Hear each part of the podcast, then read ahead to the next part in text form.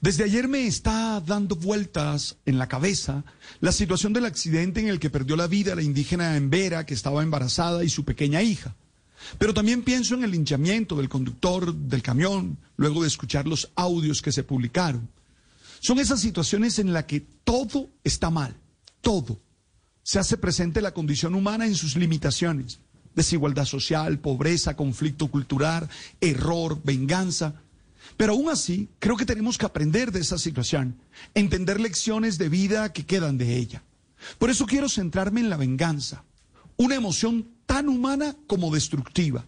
Es largo el proceso que ha vivido la humanidad para entender que ésta no se resuelve y que no ayuda a que el hombre sea feliz, sino al contrario, que la venganza crea nuevas y más grandes dificultades. Desde el código de Hammurabi, que trataba de poner límites a la venganza, hasta la acción del derecho penal, en el que se hace el esfuerzo por impedirla y parar la violencia. Pero igual los seres humanos seguimos creyendo que es la solución de los momentos de dolor que vivimos. Expresión de ellos son esos linchamientos en los que la condición individual se difumina en la masa y se pierde el control y la disciplina necesaria para detener esa emoción o ese pensamiento que hace creer que si el otro siente el mismo dolor que estamos sintiendo, el problema se soluciona. Nada más falso. Multiplicar el dolor no da paz sino al contrario, atormenta más.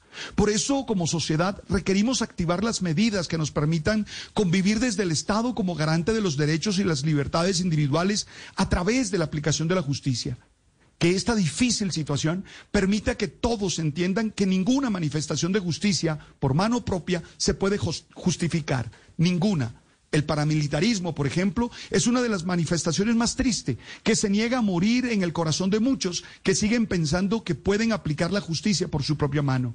No dejemos que la venganza y la sed de querer arreglarlo todo con violencia nos sigan marcando el destino como país. Somos más que eso, yo lo creo.